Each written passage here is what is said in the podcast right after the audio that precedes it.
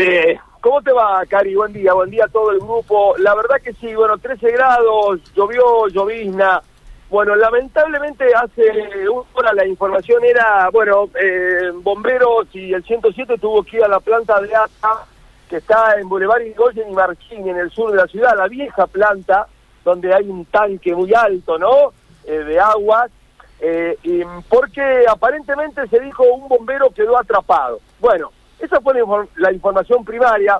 Eh, cuando me acerqué aquí, lamentablemente, bueno, la información oficial es que dos eh, em, eh, empleados, dos trabajadores de ASA, ingresaron a esta cisterna, que es, el cisterna, es la cisterna principal, que le da agua a toda la ciudad de Rafaela, más de 14 millones de litros tiene, no sé la cantidad de agua que tenía.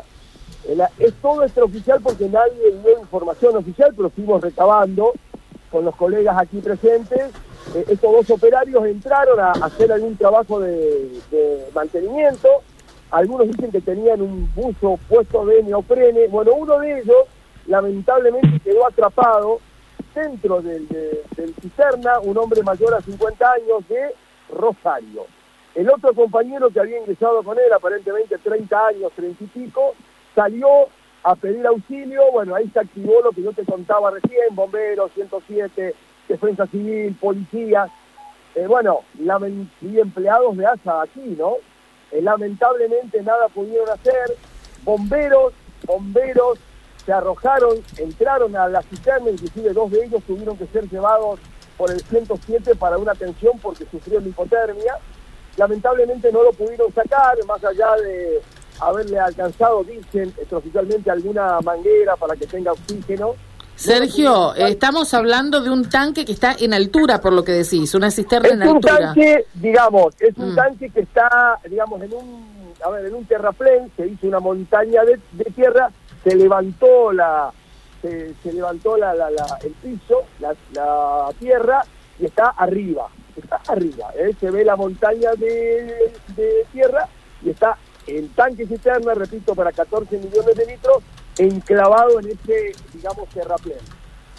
seguramente muchas veces han hecho este trabajo de mantenimiento, uno de ellos quedó adentro, no pudo salir, quedó atrapado, y toda la, todo lo que se intentó hacer, todo, todo, todo, fue infructuoso y lamentablemente eh, nosotros ya teníamos la información que había fallecido, por eso en el informe que yo les hice hace un ratito, eh, eh, bueno, no, no, no, no lo quise eh, ratificar ¿no? o certificar.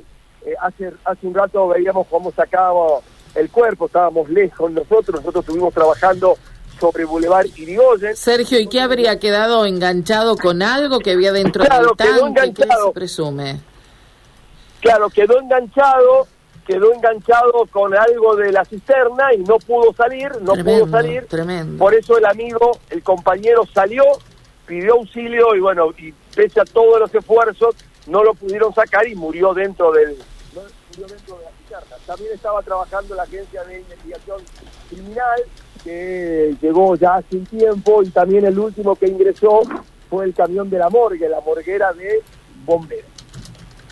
Tremenda información, bueno, muy lamentable, ¿no? Muy lamentable y además eh, no solo para, para el, pobre hombre que tuvo este final, sino para su compañero, muy traumático, se, ¿no? Se sabe que si es un hombre de Rafaela, porque hay... De Rosario, Mario, te decía, de Rosario mayor, mayor a 50 años, esa es la, esa es la información que tenemos, repito, Ahora, ¿y, qué, Sergio, qué hacía un hombre de Rosario en Rafaela? ¿Es habitual, digamos, habrá hecho una tarea específica? trabajadores de ASA, son empleados de ASA a lo mejor, a lo mejor digo, serían especialistas para este tipo de trabajo, digo.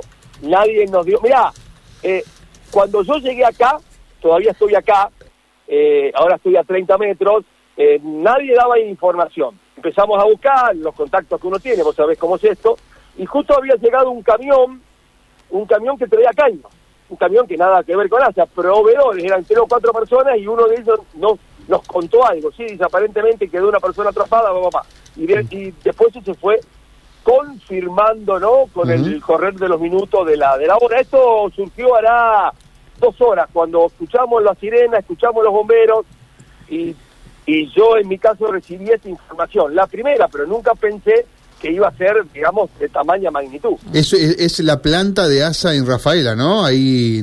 Claro, a ver, aquí está, a ver, eh, eh, eh, hay que recordar, está el acueducto que ya está al terminar, hay otra planta muy importante, aquí, de aquí, no sé, dos o tres kilómetros, esta es la vieja histórica planta de aguas aquí en la ciudad, donde hay un tanque muy alto en altura, que la verdad no sé si está en funcionamiento o no, es histórico este tanque, es simbólico, y te repito, dentro de la planta hay otra cisterna. Esta mm. cisterna que está enclavada en altura, después de un montículo de tierra, ahí adentro está enclavada esta cisterna, que sería o es la que le provee agua a la ciudad de Rafaela con 14 millones de litros. No sé si tenía tanta agua o no. Lo cierto, lo concreto, que evidentemente algo de caudal tenía, porque no lo pudieron sacar, ¿no?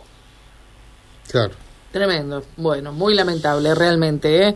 Sergio, te agradecemos mucho la información y bueno, lamentamos mucho lo que ha sucedido, por supuesto. ¿eh? Eh, Al contrario, es un gusto, sí. Lamentablemente sí, es algo que ha conmocionado aquí a la ciudad, a la zona, digamos, al, barrio. Aquí esto está enclavado en, la, en la zona sur de la ciudad. Hoy es Boulevard Irigoyen y Marchini. Boulevard Irigoyen es el viejo boulevard que comunica por el camino central a la localidad de Susana, es decir, en el sur de la ciudad. Bien, decías en el comienzo del informe un día inestable con algunas lluvias, ¿tenés registro de agua caída? Mira, hasta las 9, 10 de la mañana había llovido alrededor de 9, 9, 10 milímetros.